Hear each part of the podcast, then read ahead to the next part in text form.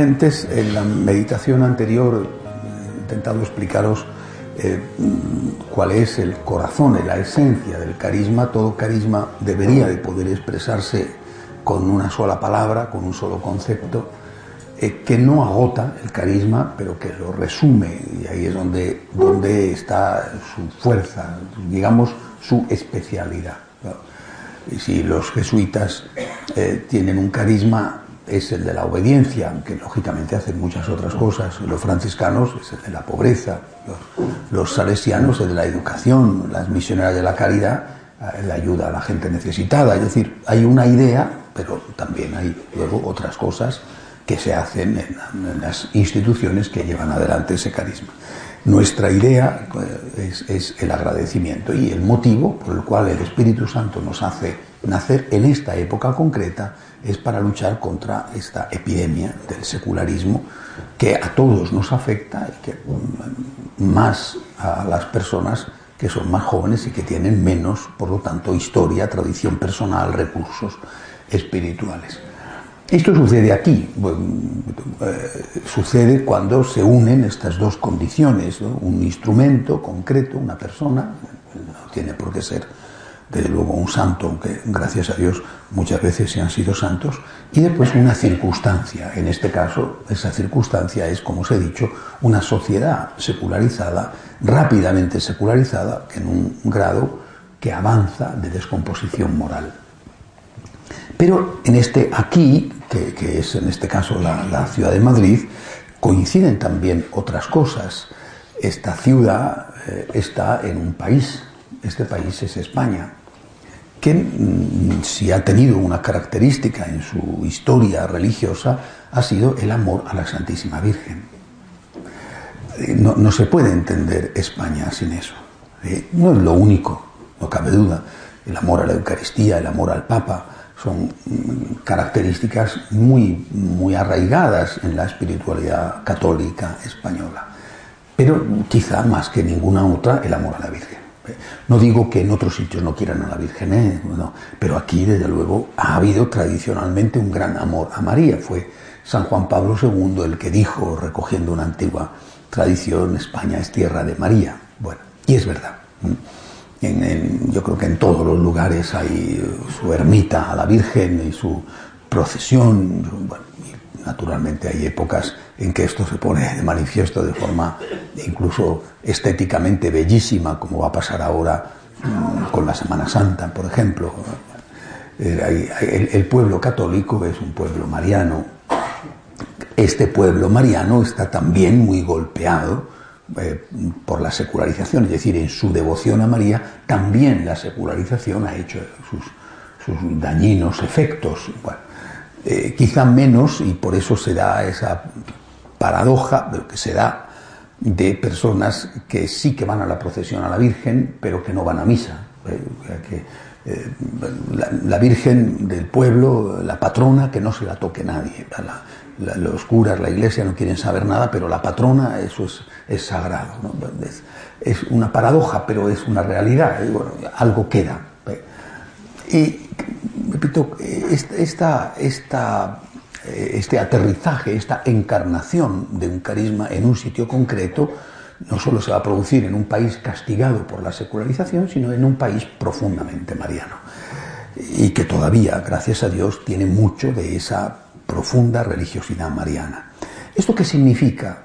Significa que eh, cuando yo me planteo, como os he dicho antes, cuál será la medicina para curar esta enfermedad, eh, ¿qué, tengo que hacer, qué tenemos que hacer, qué habría que hacer a nivel eh, eclesial para, hacer frente a esto que está causando estragos, eh, no puedo dejar de pensar en la Virgen María, no solo por mi historia personal, desde niño, mi relación con la Santísima Virgen, sino porque es, lo que se, se vive o se ha vivido, sobre todo cuando yo era un niño, un adolescente, un joven, ¿no? en este país, como seguramente muchos de vosotros en vuestros países de origen cuando erais niños, adolescentes o jóvenes. La piedad mariana era profunda era, y era, sí, pues emotiva, todo lo que quieras, pero era una piedad seria y, y, de niños íbamos a los colegios, eh, en los colegios donde íbamos hacíamos el mes de María y, rezábamos el rosario y después esto eh, fue,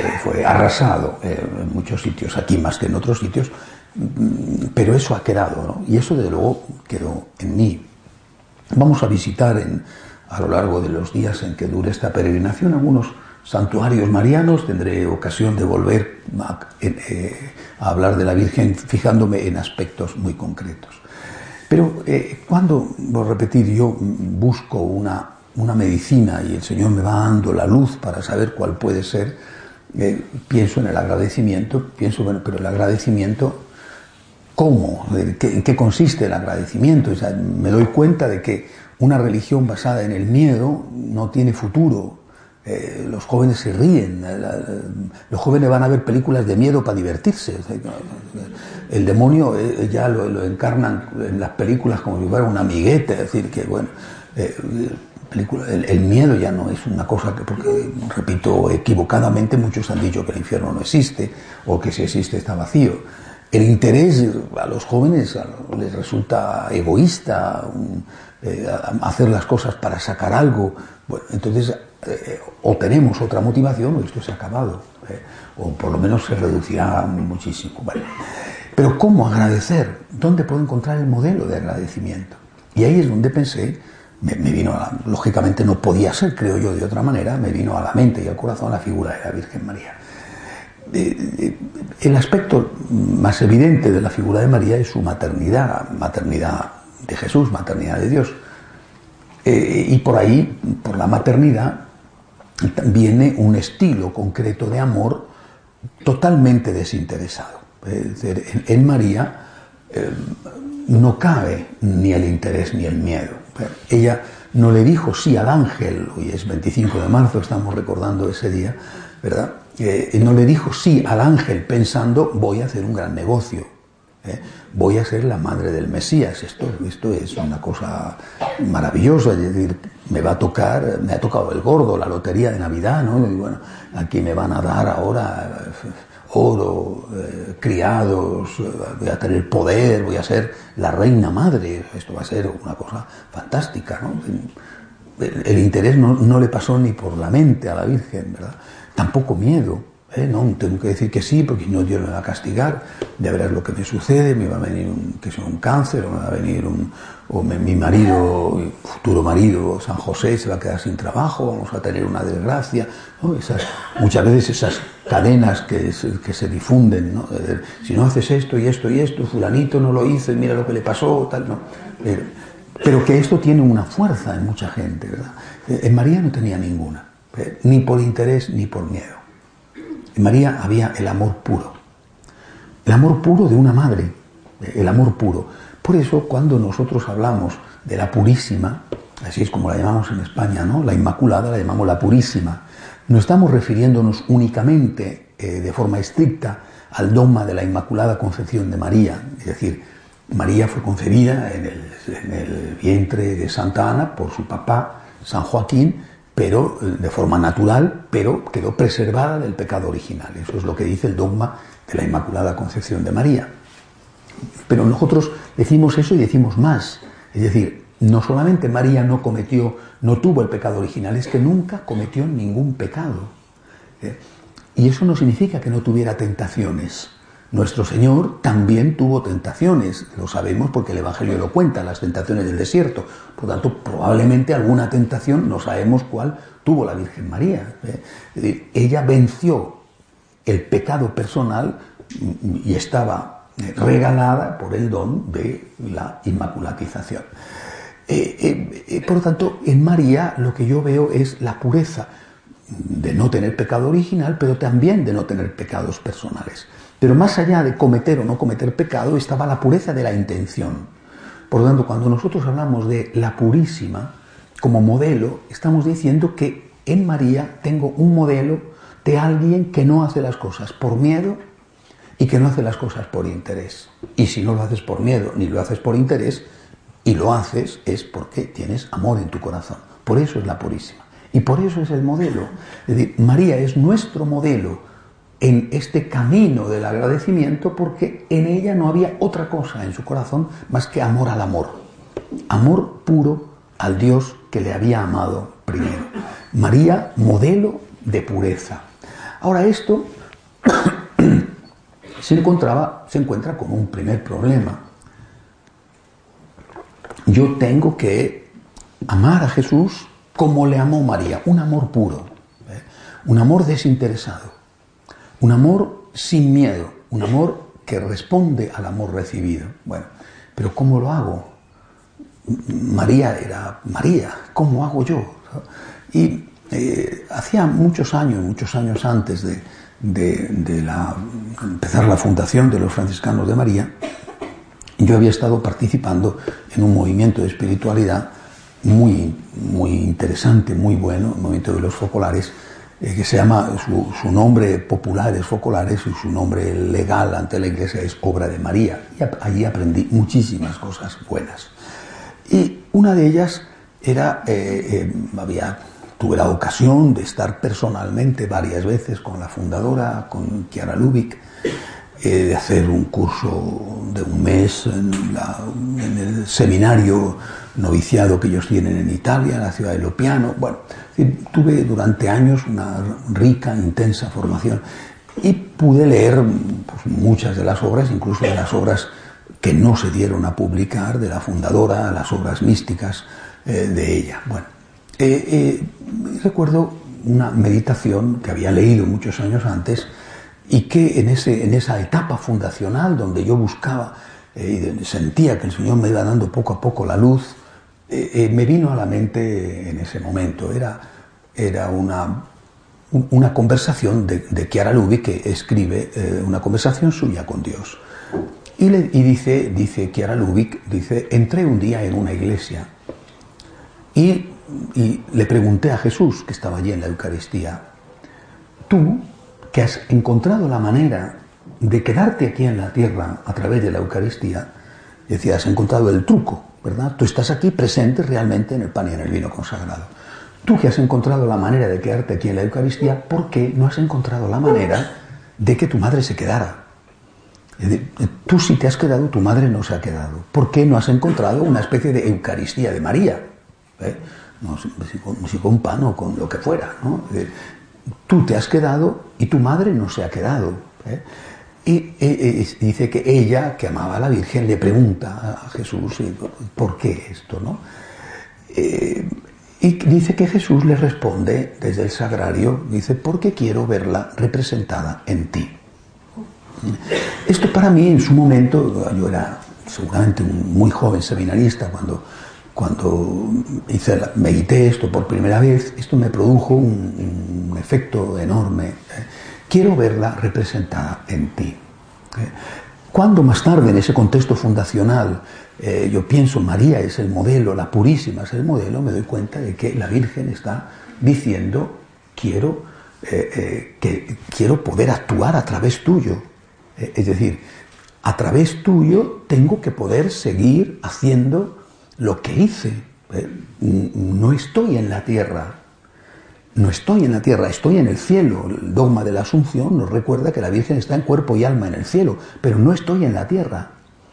Sin embargo, mi hijo sí está en la tierra.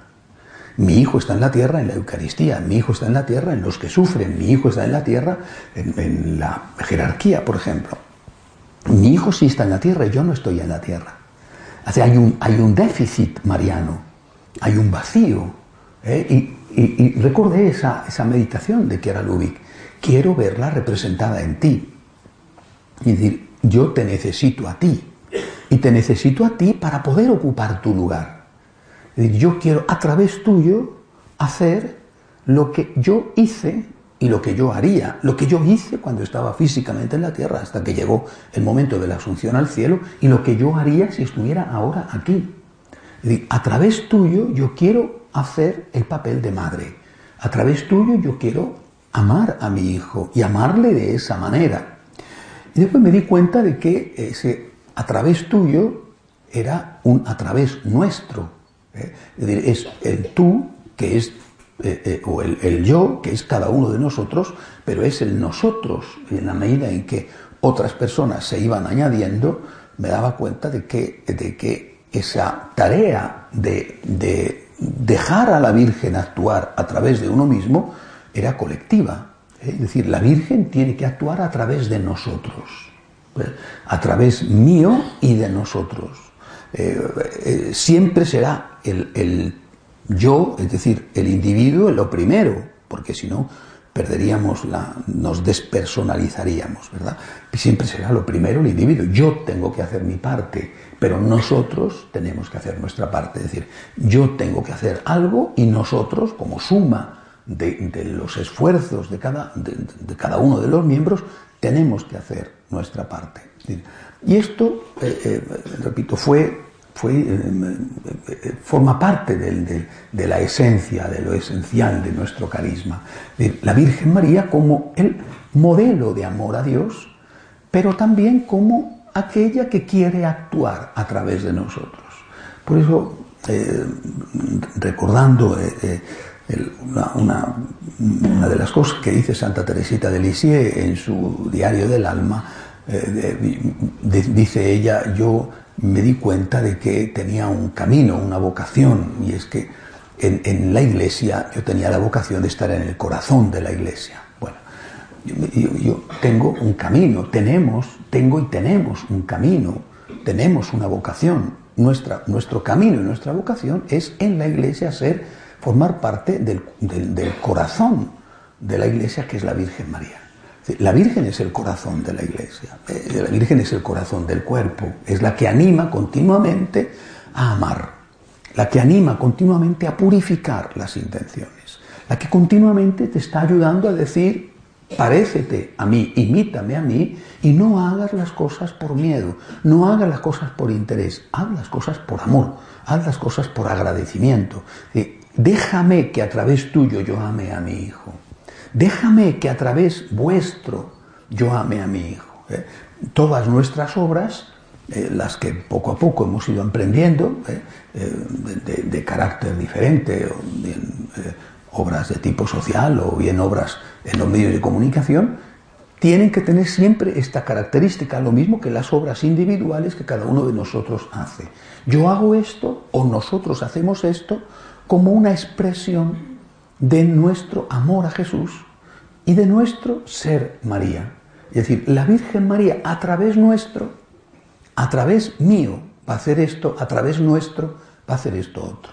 La Virgen María va a través nuestro dar gloria a su Hijo, amar a su Hijo, pero también hacer amar a su Hijo. No solamente yo amo o nosotros amamos, sino que nuestra misión es también que ellos amen. ¿Eh? Yo amo, lo intento, nosotros amamos, ellos tienen que amar. ¿eh? Y esta es la labor de la Santísima Virgen. Y esta es la labor que cada uno de nosotros y que todos nosotros tenemos que hacer.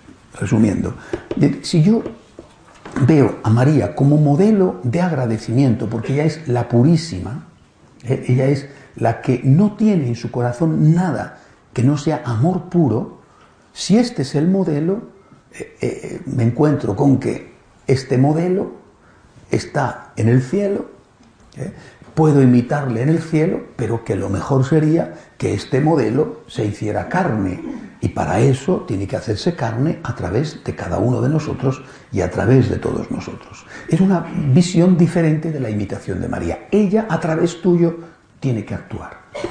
Y eso te lleva a una cuestión que tienes que preguntarte. ¿Qué haría la Virgen si estuviera en mi lugar? Si yo tengo la vocación de ser otra María, eh, si yo tengo la vocación de que a través mío la Virgen actúe, eh, si la Virgen me pide, déjame que cuide de mi hijo a través tuyo, porque mi hijo está y yo estoy en el cielo, eh, déjame que a través tuyo me convierta en Eucaristía. es decir, la vocación de ser la Eucaristía de María, de ser el sacramento de María. ¿Eh? en el sentido lógicamente simbólico. ¿eh? Pero, pero es así, es decir, nuestra vocación es ser el cuerpo de María, que es el corazón del cuerpo místico de Cristo. Es ser la Eucaristía de María, ser el instrumento a través del cual la Virgen va a actuar. Entonces, si eso es así, yo tengo que preguntarme por el cómo. ¿eh? Es decir, ¿cómo haría la Virgen si estuviera en mi lugar? Y ya eso te da una medida muy diferente de las cosas. ¿Cómo haría María? ¿Cómo actuaría la Virgen? ¿Cómo haría la Virgen en este caso en que me encuentro? Con este problema con el que me encuentro. Problemas tuyos, personales, enfermedades, eh, problemas tuyos eh, de, tu familia, problemas tuyos afectivos, problemas tuyos económicos, problemas de... ¿Cómo haría la Virgen? ¿Cómo haría la Virgen? Nuestra vocación es ser el, cuerpo místico de María, el sacramento, entre comillas, ¿eh? el sacramento de María. Esa es nuestra vocación. ¿Cómo haría la Virgen si estuviera en mi lugar? Ya, claro, eh, cuando te hacen esta pregunta, por lo menos yo, lo primero que digo es, yo no soy María, eh, no, soy capaz. Y entonces continúa la meditación de Chiara Lubick, cuando ella dice que el Señor, Jesús le contesta, no he dejado en la tierra un sacramento de María, una Eucaristía de María, porque quiero verla representada en ti, ¿eh? Eh, eh, la Virgen le dice, yo soy una criatura, ¿no? que era le dice, yo soy una criatura, yo no, no, soy capaz. ¿no? y entonces le dice Jesús a Kiara Ludwig, le dice, no te preocupes, mi amor te inmaculatizará. Mi amor te inmaculatizará. Es decir, el amor de Jesús no es que te vuelve inmaculado en el sentido literal del término, porque tenemos el pecado original y tenemos, por desgracia, los pecados personales. Pero el amor de Jesús te purifica. En, ese sentido te inmaculatiza. Es decir, el amor de Jesús, el amor que Jesús te tiene es el que te purifica. Cuando tú meditas sobre el amor de Dios, cuando tú profundizas en el amor de Dios hacia ti, entonces vas quedándote purificado, vas sintiendo cada vez más el deseo de amar al amor. Y esa es la inmaculatización.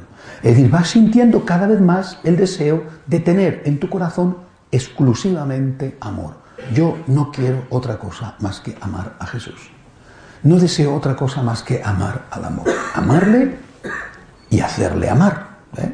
Amarle y que los demás le amen, naturalmente. No es que no me importa si el otro le ofende, porque yo no le ofendo, ¿no? Yo no le ofendo y no quiero que el otro le ofenda. ¿eh? Eh, pero esto te lo da el amor de Jesús a ti. Por tanto, me di cuenta de que era imprescindible en este camino de convertirnos en la Eucaristía de María, ¿eh? en, en el cuerpo místico de María en la tierra, en la presencia de María en la tierra, repito siempre, en el sentido figurado, ¿eh? porque si fuera uno pensaría que es cosas raras que, no son, ¿eh? pero digo en el sentido figurado. ¿eh? En este camino de ser individual y colectivamente este cuerpo místico de María en la tierra, esta presencia de María en la tierra, lo que tenemos que hacer es profundizar cada vez más en el amor de Dios por nosotros. Me acordé de lo que decía Santa Teresa de Jesús. Hablaba ella de que había que meditar continuamente sobre la pasión de Cristo, decía Santa Teresa. Porque meditando sobre la pasión de Cristo nos damos cuenta de cuánto nos ama Él. Y dándonos cuenta de cuánto nos ama Él, nos vamos a llenar de mayor amor a Él. Dios me ama, cuánto me ama Dios, yo quiero amar a quien tanto me ama. Nuestra medida de respuesta al amor de Dios es una medida pobre, es una medida eh, siempre, siempre mejorable, pero es algo. Eh, no vamos a llegar al 100, al 100 que representaría a la Virgen, ¿verdad? Pero es algo. Tanto más meditas sobre el amor de Dios por ti, más vas a querer amar al Dios que tanto te ha amado.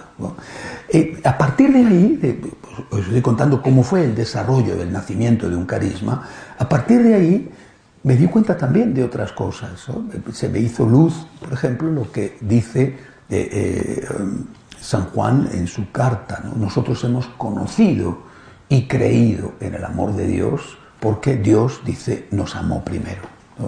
Me di cuenta de lo que significaba que Dios hubiera tenido la iniciativa y de cómo esta iniciativa de Dios, que yo tenía que recordar siempre, meditando sobre la cruz, que no es el único momento en que Dios me ha amado, por ejemplo, Belén, otro gran momento, toda la vida, ¿verdad? La creación es una forma extraordinaria de manifestación del amor de Dios, pero meditando sobre el amor de Dios, sobre todo en la cruz, eh, yo me llenaba del deseo de amar a Dios. Cuanto más meditaba sobre el amor de Dios, más ganas tenía de amar a Dios. Pero ese amor que surgía en mí era un amor era de respuesta. Esto es algo que he dicho siempre y que me parece especialmente importante. El amor a Dios en el catolicismo es un amor de respuesta, no es un amor de iniciativa. ¿Eh? ¿Por qué me parece importante? Porque eh, he visto muchas veces, y muchas veces he hablado de ello además, que hay muchas personas buenas, de mucha oración incluso, o de muchas obras de caridad, que están llenas de soberbia.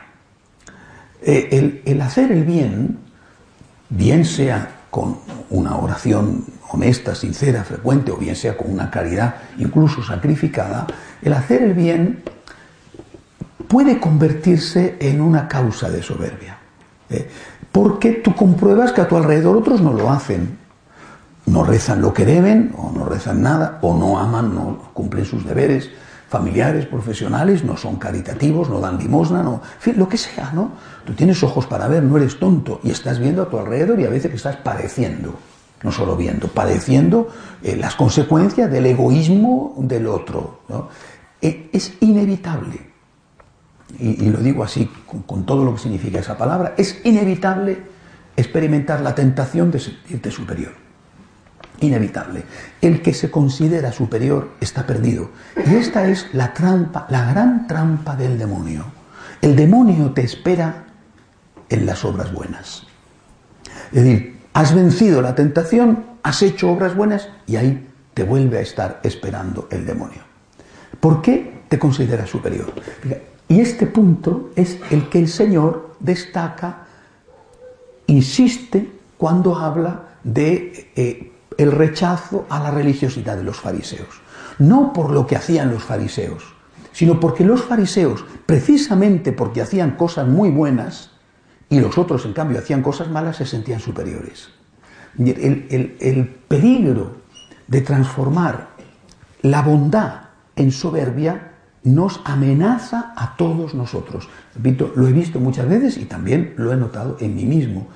Cuando tú empiezas a considerarte superior, cuando empiezas a juzgar a los demás, cuando empiezas a decir, como en la parábola preciosa eh, del fariseo, yo no soy como los demás hombres. ¿eh? Eh, fíjense que el fariseo empieza dando gracias a Dios. Te doy gracias porque yo no soy como los demás hombres. y yo pago el diezmo de la menta, del comino, de la ruda, este pecador, este publicano. Y Jesús dice, sí, pero el publicano fue el que salió de allí reconciliado. ¿eh? ¿Por qué? Porque se, había humillado ante Dios y había pedido perdón. Mientras que el fariseo creía que era bueno y estaba lleno de soberbia. No es que lo que hacía el fariseo estuviera mal hecho o no tuviera que hacerlo. Lo que tenía que hacer el fariseo era decir, esto que yo hago es poco comparado con lo que Dios merece. Y eso solo lo puede salvar. Es decir, hay un camino estrecho de salvación, un camino, es el borde de un precipicio, ¿eh? en el que si no llevas un buen guía espiritual y no tienes una buena dirección, te precipitas al vacío. ¿eh? Y cuanto más cosas buenas haces, peor eres, porque más soberbio eres.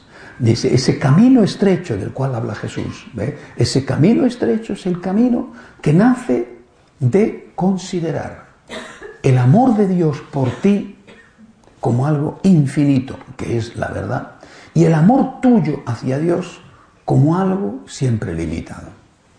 Y por lo tanto como algo imperfecto, y por lo tanto como considerarte a ti mismo como alguien que puede ser que esto o aquello no lo hagas mal, pero no eres mejor que el otro. Porque tú también eres un pecador el que yo no haya matado a nadie no significa que sea mejor que los asesinos. No he matado a nadie, bueno, pero déjale a Dios que juzgue y déjale a Dios que haga de Dios.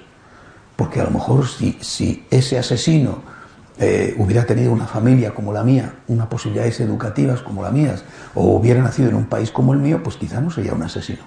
Eh, déjale a Dios que haga de Dios. Tú mírate a ti mismo y lo que contemplas cuando te miras a ti mismo es lo que han visto siempre los santos. Señor, qué poco te amo. pero hombre, ¿cómo puede decir esto San Francisco? ¿Cómo puede decirlo San Ignacio, Santa Teresa, San Francisco Javier? ¿Pero cómo pueden decir estas cosas? ¿Y por qué estaban diciendo, Señor, qué poco te amo, no comparado con el otro, sino comparado con lo que yo debería de amar a Dios? ¿Eh? Este es el camino de la humildad, este es el camino de María. Es decir, eh, partiendo de, de la búsqueda de un modelo para vivir el agradecimiento de una forma perfecta, la mejor posible, me encuentro con la Virgen, la purísima, sin interés, sin miedo, por amor. Pero ¿cómo llenar mi corazón de ese amor? Santa Teresa me enseña, me dice, medita sobre la pasión de Cristo. O sea, medita sobre el amor de Dios por ti. Cuanto más medites sobre el amor de Dios por ti, más querrás amar al amor. Más deseo de amar al amor tendrás. Dice, sí, pero, pero cuidado, porque me puedo poner a amar a Dios y entonces puedo caer en la trampa de la soberbia y de creerme que soy bueno, que soy mejor que los demás. Cuidado. Es decir, el camino de la humildad, el camino de María, es el que me ayuda a darme cuenta de que lo que hago es poco comparado con lo que Dios merece. Y que si otro hace menos, yo eso no lo sé, eso lo sabe Dios. Yo solo sé que lo que yo hago es poco comparado con lo que Dios merece. Y que lo poco que hago lo hago porque Dios me da la fuerza para hacerlo que si no fuera porque Dios me da la fuerza para hacerlo, no sería capaz de hacer ni siquiera lo poco que hago. Este es el camino de María, es decir, el camino que nos puede, que, nos hace capaces, por, una gracia de Dios, de convertirnos en el cuerpo místico de la Virgen, en la Eucaristía de la Virgen, a nivel personal y a nivel colectivo, ¿eh? es el camino de imitarla a ella en su pureza y de imitarla a ella en su humildad en su pureza de intenciones, de cuerpo y de intenciones, de motivaciones donde solo el amor, el agradecimiento importa, pero también en su humildad, donde ella dice, aquí está la esclava del Señor. Aquí estoy yo, no tengo nada que hacer más que obedecer a mi Dios y amar a mi Dios, y no tengo que andar mirando a los lados, sino mirando hacia arriba para ver cuánto puedo dar a aquel que tanto me ha amado. Eh, eh, fue San, eh, Simón, de Montfort, Luis María Griñón de Montfort, el que dice que Dios se fijó en la Virgen por su pureza, pureza, repito, no solo de cuerpo, sino de intenciones, por su pureza, pero se encarnó en ella por su humildad. Luis María de Montfort dice esta frase que representa justo aquello que yo fui descubriendo. Es decir, por la pureza en el sentido de la, eh, eh, el, agradecimiento como motor de tu comportamiento que excluye el, interés y el miedo, Dios se fija en ti. Eh, pero se encarna en ti en la medida en que eres capaz de hacer las obras mayores, incluso dar la vida si fuera necesario, y la das no solamente si llegara el momento del martirio con la gracia de Dios, sino que la das día a día, dedicándote a Él, dedicando tu tiempo a Él, tu cansancio a Él, tu limosna a Él, tú estás dando la vida, o como mártir o como confesor, eh, tú estás dando la vida y a la vez estás diciendo, esto no es nada, esto no es nada, no es nada, eh, no soy mejor que nadie, no soy superior a nadie, esto no es nada es demasiado poco para lo que Dios merece. Dios merece infinitamente más. Este es el camino de la humildad. y este es el camino de la Virgen. Es decir, eh, eh, pureza, pureza de intenciones eh, y humildad.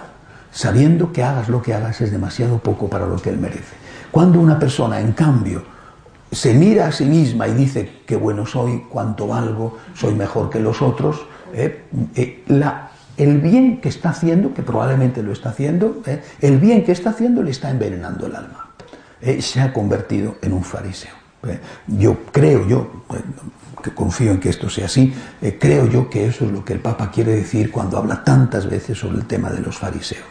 Confío que sea esta la interpretación que el propio Papa daría a sus palabras, porque es un tema del que él habla mucho. Por tanto, eh, volviendo al agradecimiento, yo veo que María es el modelo. Para imitarla a ella, tengo que seguir un camino de llenarme del amor de Dios, que responde a ese amor con amor a Dios, con un amor puro y con un amor humilde. este es el camino de María. Y es en este contexto, digo, todo fue como construyéndose poco a poco. ¿no? En, mi interior, poco a poco, cada día iba dando Dios una luz. No digo que era cada día literalmente, sino que a veces era en una circunstancia, a veces era, eh, daba una meditación, a veces eh, era una noticia que leía, a veces, ¿no? y como poco a poco el carisma iba tomando forma en mi interior. Y es en este contexto que descubro un gran tesoro de nuestra literatura, eh, que muchas veces os lo he dicho, y, que muchos lo conocéis también de memoria, ¿no? ese soneto eh, anónimo atribuido por unos o por otros a, algunos de los grandes santos del siglo de oro, pero que representa perfectamente el alma española, eh, el alma de los místicos del siglo XVI en este país, que de los cuales todos nosotros somos deudores, es somos hijos de estos, de estos grandes místicos. ¿no? no me mueve mi Dios para quererte todos lo conocemos, ¿verdad? No me mueve mi Dios para quererte el cielo que me tienes prometido. ¿Veis? Interés. No. No. Ni me mueve el infierno tan temido para dejar por eso de defenderte. ¿Miedo? No. No, ni interés ni miedo. Continúa el soneto. Muéveme, Señor, muéveme el verte clavado en esa cruz y escarnecido. Es Santa Teresa la que dice. La que no escribe este soneto ella, ¿eh? pero es ella la que está hablando a través del que lo escribe. ¿eh? Mira la cruz mira la cruz, contempla el amor de Dios por ti. Mira la cruz, medita en el amor de Dios por ti, medita en todo lo que Dios ha hecho por ti. No solamente la cruz, ¿eh? sino también en tu vida personal, todos los dones de Dios. ¿eh? Y, porque aunque no me tienes que dar porque te quiera, porque aunque lo que espero no esperara, yo espero el cielo, aunque lo que espero no esperara, lo mismo que te quiero, te quisiera. Y es en ese contexto que escribí eh, esa poesía que, hoy tenemos como himno. Eh, por mí Jesús, tu cruz es aceptado. Y aunque ya nunca un favor me hicieras, lo mismo que te quiero, te quisiera. ¿Eh? ¿Veis? Es, ese himno nuestro recoge toda esta espiritualidad. Estamos llamados, por tanto, a amar al amor como María hacer en la iglesia, como decía Santa Teresita, eh, hacer en la iglesia el cuerpo místico de María, la Eucaristía de María, por supuesto que con otros, eh, no digo que nosotros solos o nosotros los que más, eh, con otros, hacer en la iglesia el corazón que es el amor, para eso tenemos que llenarnos del amor de Dios meditando sobre todo lo que Dios ha hecho por nosotros, eh, por todos en la cruz y por nosotros en particular en tantas cosas, tantísimas cosas buenas de nuestra vida, y desde ahí nosotros respondemos al amor con amor, sin interés, sin miedo y sin soberbia. Pureza, humildad, para poder ser el cuerpo místico de María. Pues iremos viendo en otras meditaciones cómo ir haciendo, ¿verdad? Pero eh, eh, esta es la esencia. Y todo esto aquí, ¿eh? Es decir, eh, todo esto tiene lugar durante una serie de años ¿eh? aquí.